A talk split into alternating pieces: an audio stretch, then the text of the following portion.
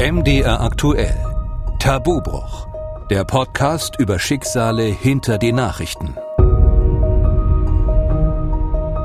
Ich bin Theresa Liebig und in dieser Podcast-Reihe treffe ich Menschen, von denen wir immer wieder in den Nachrichten hören, über die aber wahrscheinlich die meisten von uns nur wenig wissen und auch wahrscheinlich nicht besonders oft nachdenken. Vielleicht wollen wir auch gar nichts wissen. Wir haben Vorurteile und stecken die Menschen in diese berühmte Schublade. Welche Schicksale hinter den Nachrichten stehen, die wir jeden Tag so hören oder lesen, darüber denken wahrscheinlich nur sehr wenig Menschen wirklich nach. In dieser Folge geht es um Obdachlosigkeit, also um etwas, das es doch in so einem reichen Land wie Deutschland eigentlich gar nicht geben dürfte. In Berlin ist ein obdachloser Mann bei einem Überfall schwer verletzt worden. Die Bundesregierung hat keinen Überblick über das Ausmaß der Obdachlosigkeit in Deutschland. Auf dem Berliner Alexanderplatz haben zwei Männer versucht, die Decke eines schlafenden Obdachlosen anzuzünden. 10.000 Obdachlose leben schätzungsweise in Berlin. Wie viele es in ganz Deutschland sind, weiß keiner so richtig. Es gibt einfach keine offizielle Statistik. Und wahrscheinlich will diese Zahlen auch niemand wissen, weil sie ziemlich hoch sein werden. Hilfsorganisationen schätzen, dass mehr als 50.000 Menschen obdachlos sind, also wirklich bei Regen, Schnee und Hitze auf der Straße leben.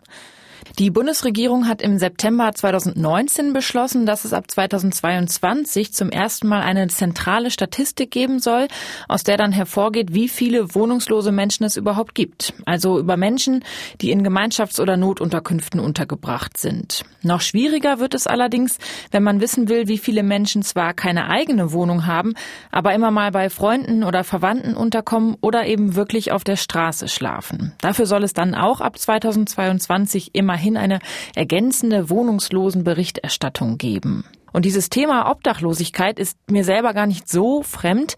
Ich bin nämlich im Pfarrhaus aufgewachsen. Mein Vater ist Pfarrer. Und darum haben schon in meiner Kindheit immer mal wieder Obdachlose bei uns geklingelt und wollten Geld haben oder was zu essen oder einen Schlafplatz. Und das war damals irgendwie normal. Und trotzdem habe ich mir als Kind natürlich nie wirklich ganz konkret vorgestellt, wie es ist, in einem Park zu schlafen, unter der Brücke oder einem U-Bahnhof. Ich habe dann als Erwachsene für zwei Jahre in Berlin gelebt und erst da ist mir wirklich bewusst geworden, wie viele Menschen man eigentlich sieht, die kein Dach über dem Kopf haben. Und ehrlich gesagt fand ich es immer eher unangenehm, wenn man zum Beispiel in der U-Bahn angebettelt wird, ein bisschen Geld zu geben. Und dass ich mit diesen Vorbehalten oder Berührungsängsten nicht alleine dastehe, zeigen diese kurzen Gespräche, die ich mit den Leuten in der Stadt geführt habe. Diese Umfrage mache ich am Anfang von jeder Folge, um Stimmungen und Meinungen zu einem bestimmten Thema zu erfahren und auch damit jeder mal selber prüfen kann, wie würde ich eigentlich antworten auf die Frage, würden Sie einem Obdachlosen die Hand geben? Wenn er sympathisch ausschaut, dann würde ich ihm schon die Hand schütteln. Wenn nicht, dann nicht. Ich glaube, wenn er so ein bisschen dreckig wäre und stinken, also es kommt so ein bisschen aufs Erscheinungsbild an, glaube ich. Wenn man sieht, dass er trotzdem sympathisch ist oder ein bisschen ein Pflegewille da ist, dann ja. Aber wenn es wirklich nicht zumutbar ist, dann nicht. Naja, früher hat man ja gedacht, so eine Penner. Ja, also, ja.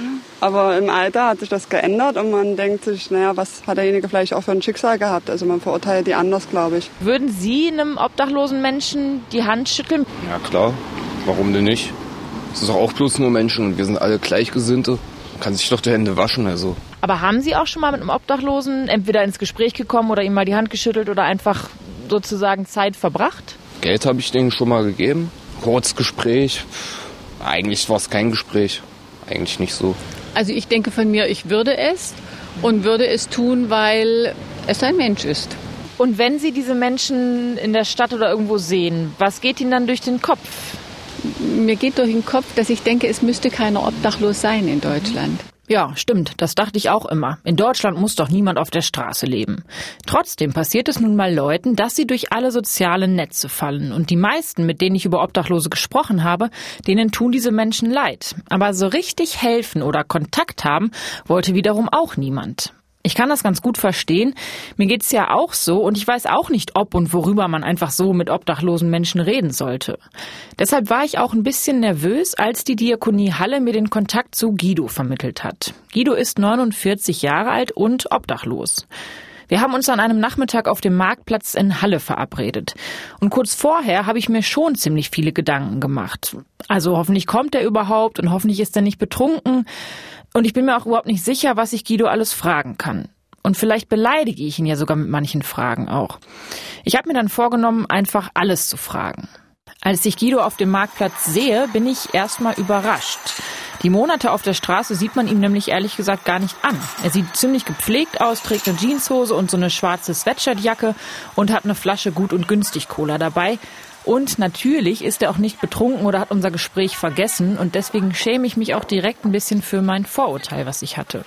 Ich bin jetzt seit naja, ein paar Monaten bin ich jetzt äh, wieder obdachlos gewesen. Jetzt. Also ich habe davor eine Wohnung gehabt, war davor aber auch schon mal obdachlos gewesen. Also ich bin die Schienen jetzt und da bin ich auch so auf der Straße gelandet. Also bin dann von meiner Frau weg und dann auf der Straße gelandet.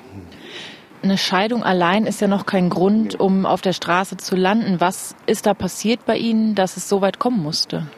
Na, ich habe dann getrunken gehabt, bin dann Alkohol verfallen. Ich habe manchmal zwei Flaschen drei Flaschen am Tag getrunken, äh, klaren jetzt. Das war ja auch eigentlich, damit man das alles vergessen konnte, das Ganze drumherum und äh, dann die Kälte und alles, wenn man, wenn man unter der Brücke geschlafen hat oder in, in der Sparkasse. Das, dadurch hat man ja getrunken gehabt, also größtenteils jetzt. Ja. Aber gab es sozusagen Sicherungssysteme, die Sie davon hätten abhalten können? Also es gibt ja eigentlich Maßnahmen und Hilfsangebote für Menschen, die in schwierigen Situationen sind. Ja klar, hätte, äh, hätte ich diese äh, Hilfeangebote annehmen können, alles drum und dran. Aber das ist peinlich für einen jetzt, wenn wir jetzt die Hilfe suchen jetzt äh, und habe das einfach dann nicht gemacht, habe dann einfach auf, auf eigene Entscheidung dann draußen gelebt jetzt. Und was heißt draußen gelebt? Wie sieht der Alltag aus, wenn man kein Dach über dem Kopf hat? Ja, man geht, geht früh, also steht früh auf, wenn, wenn man aufsteht. Also dann, die meisten, meistens haben wir durchgemacht. Alkohol getrunken und dann äh, gebettelt oder so und naja und Flaschen gesammelt, damit wir überhaupt den Lebensunterhalt jetzt verdienen konnten jetzt, also dass, dass wir überhaupt äh, Geld hatten. Dieses Phänomen Flaschensammeln sieht man ja relativ häufig. Das muss nicht mal nur obdachlose Menschen betreffen. Ich frage mich tatsächlich, wie viel Geld macht man damit so und wie viel Arbeit steckt dahinter? ja, also viel Geld kommt, kommt, kommt da manchmal nicht raus. Gut, wenn, wenn hier oft äh, Fußballspiele oder so oder Veranstaltungen sind, da kann man schon so, so, so 30 Euro so am Tag machen. Also das ist, aber da muss man schon viel laufen dafür. Also. Und gibt es so Reviere, die man sich wirklich einteilt ja, unter den Menschen? Ja, ja, das gibt hauptsächlich, also die meisten haben ihre Reviere und das wird respektiert und alles und dann. Nun haben Sie gesagt, die Hilfsangebote anzunehmen war Ihnen zu peinlich.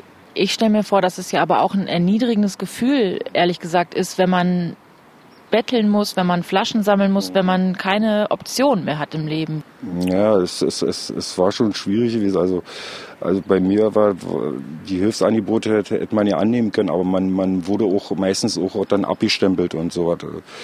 Geht arbeiten oder oder äh, macht irgendwas oder irgendwas. Aber wenn wenn man jetzt zu den Ämter oder so gekommen ist, OFW, äh, ist er meistens nur Schilofen. Also wenn man das schon angegeben hat, ist man schon abgestempelt worden. Was ist OFW? Äh, ohne festen Wohnsitz heißt das. Und geben Sie denn anderen Personen, den Ämtern oder der Gesellschaft eine Mitschuld?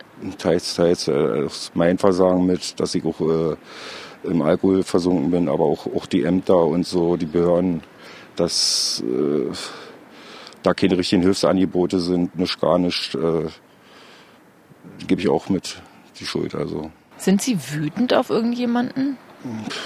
Ja, klar bin ich, bin, bin, bin ich wütend, ja. Ich sah, es fängt auch mit der Ausweise an. Ich hatte keine Ausweise gehabt, alles drum und dran. Aber wo waren die Ausweise? Die hatten Sie ja eigentlich. Sie hatten ja ein normales Leben. Ja, ja, ich hatte ja ein normales Leben. Das wurde mir ja alles auf der Straße geklaut und dann zum, zum, zum äh, Einwohnermeldeamt gehen und, und neu beantragen und alles, das, das, das dauerte und alles. Also das ist klar bin ich auf das System. Wenn ich das sehe, ich bin jetzt nicht ausländerfeindlich oder sonst was, aber äh, denen wird sofort geholfen. Die kommen ja mit, mit, mit, mit ohne Ausweis an und denen wird sofort geholfen. Während er das erzählt, wirkt er auf mich nicht wütend, sondern eher resigniert. Es kommt mir vor, als hätte er sich mit der Zeit, in der er unter Brücken oder in der Sparkasse schlafen musste, eigentlich ganz gut abgefunden. Das klingt jetzt ehrlich gesagt für mich so, als hätten Sie sich ziemlich einfach mit der Situation arrangiert, aber es gab doch sicher auch mal wirklich gefährliche Momente, oder? Ja, klar. Meistens äh, war, waren, waren das jetzt Jugendliche, die haben uns bedroht und so weiter, weg, weggeschickt von, von, von, von der äh, Plätze, wo wir gesessen haben. Und da war in, da haben wir in der Sparkasse geschlafen und das war Wochenende gewesen und die sind zur Disco und auch besoffen und haben sie uns vollgenäht, haben sie uns, wollten sie uns rausziehen und, und, und uns alles wegnehmen da und alles drum und dran. Also, ja, und zum Glück kam, kam ja dann auch, auch dann Polizei und alles und das war eine Situation jetzt von vielen jetzt. Also und hatten Sie mit der Polizei selbst auch Ärger oder haben die Sie häufig einfach akzeptiert? Nee, also ja, oft, oft haben wir äh, äh, Ausweiskontrollen. Also vom Bahnhof äh, kommt man gar nicht rein, jetzt, wenn, wenn, wenn die das sehen, jetzt äh, Obdachlose und so was.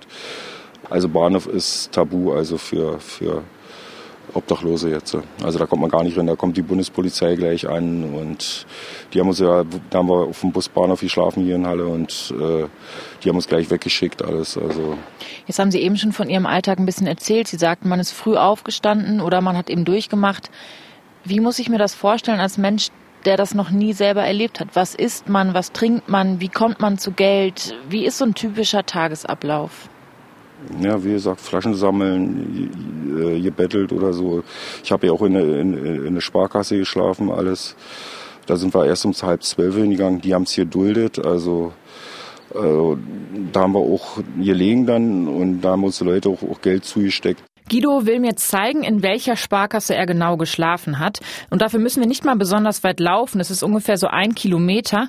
Trotzdem ist er ziemlich schnell aus der Puste. Und sein Körper ist wahrscheinlich einfach kaputt. Vom Leben auf der Straße bei Kälte, Hitze, Regen und Schnee und auch vom Alkohol. Während wir nebeneinander laufen, kommen wir ins Gespräch über alte Freundschaften und über seine Familie.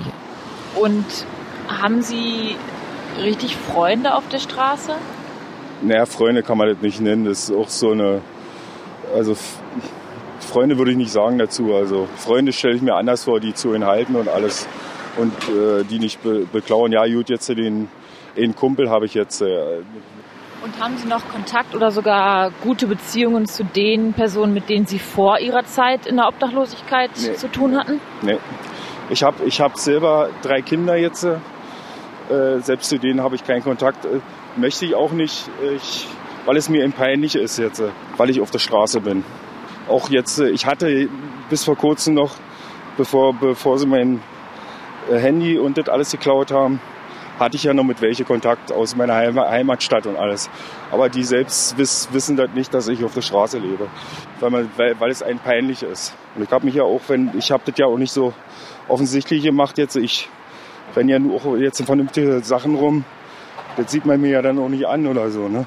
Ja, wobei da gibt es ja wirklich auch andere Menschen, die ja. sind dann auch, hm. das muss ich auch ganz ehrlich sagen, irgendwie unangenehm, weil ja. man das nicht einschätzen kann, wie hm. die sind. Hm.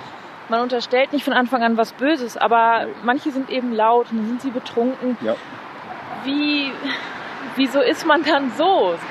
Ja, das, das weiß ich auch nicht. Also, also in der Gruppe, äh, in, mit den Leuten, die nicht so die haben so jetzt, jetzt äh, kein vollgenölt oder so. Also die waren dann ruhig gewesen, wenn sie nicht getrunken haben. Aber ja, klar gibt es so, so eine Leute. Ja. Jetzt stehen wir vor der Sparkasse. Sollen wir mal reingehen, was das für ein Gefühl ist, wenn sie wieder drin stehen? ja. Ja, hier in der Ecke haben wir geschlafen immer. Hier vorne gleich, Hier ne? vorne, ja. Hier hinterm Automaten hier haben wir unsere Decken hingepackt hier. Die meisten Leute waren ja auch verständnisvoll also gewesen. Sah, dann, dann hatten wir früh, wir hatten wir kein Geld gehabt, habe ich, hab ich meine Sachen zusammengepackt und wir hatte ich unten 5 Euro gefunden gehabt oder so. Aber man musste eben schon Angst haben, Wochenende, gerade Wochenende. Wenn Disco hier losging, dann gehen sie ja alle hier zur Schoche. Da musste man doll aufpassen. Aber was passiert dann? Also ich stelle mir das gerade vor, dass man hier liegt und schläft im besten Fall. Mhm. Und dann wach wird, weil. Ja, aber dann tret, tret, treten sie gegen, gegen, gegen ein und schnauzen ihn voll und alles verpisst euch und raus hier, macht euch sonst wo hin. Wenn Sie so zurückdenken, können Sie sich erinnern, dass Sie von sich aus auch mal frustriert waren und vielleicht auch provoziert haben? Nee, ich habe ich hab entweder bloß geruht oder schlafen kann man das ja auch nicht nennen, nur geruht oder so. Aber ich habe sich keinen vollgenöt oder so was oder gefragt oder so. Diese Sparkasse war Nacht für Nacht Guidos Zuhause. Im Moment fühlt er sich nirgends zu Hause und verbringt die Nächte in einer Notunterkunft der Stadt. Da leben vor allem Menschen, die Hilfe brauchen und zwar schnell, die nämlich keine Papiere haben und es einfach nicht schaffen, sich um irgendwas zu kümmern. Ich war selber nicht mit drin in der Notunterkunft, lasse mir aber von ihm schildern, wie es da aussieht. Da liegen Schläuche unten drinne, Handtücher, dreckige Handtücher. Da ist nur Müll drin, da haben aber Leute auch drin geschlafen die oben äh, äh, den Krach nicht abkennen. Der Boden ist dreckig, also richtig äh, keimig. Also da braucht man gar nicht barfuß oder so, da holt man sich gleich was weg. Das ist richtig schlimm. Ist das. Toiletten teilweise bekackt und, und voll uriniert. Jetzt fragt man sich ja, einerseits habe ich gesagt, in Deutschland muss keiner auf der Straße leben. Das denken viele Leute. Andererseits ist Deutschland eines der reichsten Länder der Welt. Ja. Und dann gibt es Orte für ja. Menschen, die so aussehen. Ja, ja. Haben Sie also, da irgendwie Verständnis für? Nee, nee, dafür nicht. Dafür habe ich kein Verständnis. Also man sitzt in der untersten Schublade in, in der öffentlichen Einrichtung, also äh, vom, von der Stadt. Die ist sowas schlecht von, also da, da kann ich draußen wohnen, sage ich Ihnen so, wie es ist. Also das klingt alles ziemlich eklig und ich frage mich schon, warum es da so aussehen muss und warum da offenbar niemand was dagegen unternimmt. Guido erzählt mir, dass der einzige Ort, an dem ihm wirklich immer geholfen wurde, die Wärmestube ist. Von der Sparkasse aus müssen wir nur über die Straße laufen, aber als wir davor stehen, ist sie zu. Sie schließt nämlich um 15.30 Uhr und als Obdachloser steht Guido dann wirklich buchstäblich auf der Straße und muss die Zeit irgendwie überbrücken, bis er in die Notunterkunft kann. Dann stehen wir auch um vier Uhr macht erst äh, macht, macht das Notquartier erst auf. Deswegen. Das heißt, da muss man auch eine halbe Stunde auf halbe jeden Stunde, Fall ja, überbrücken. Ja, ja. Egal, ob es schneit, oder 38 Grad sind. Aber die Werbestube ist das einzigste, einzigste Zufluchtsort, jetzt, wo wir hingehen können. Und die sind alle freundlich hier und, und, und, und unterhalten sich mit ein. Und, und also eben die Wärme, die, die, die man eben jetzt, äh, jetzt äh, bekommen würde, wenn man jetzt Familie hat oder so Ja.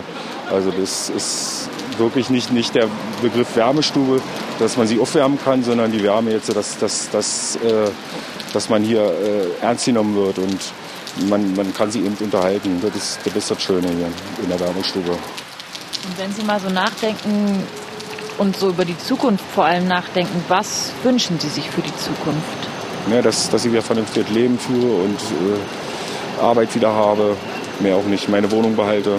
Jetzt wollte ich mich gerade verabschieden, aber jetzt merke ich, dass es wieder anfängt zu regnen. Mhm. Und da wird mir klar, ich fahre jetzt einfach nach Hause in meine Wohnung. Ja, Wo ich, fahren Sie jetzt hin?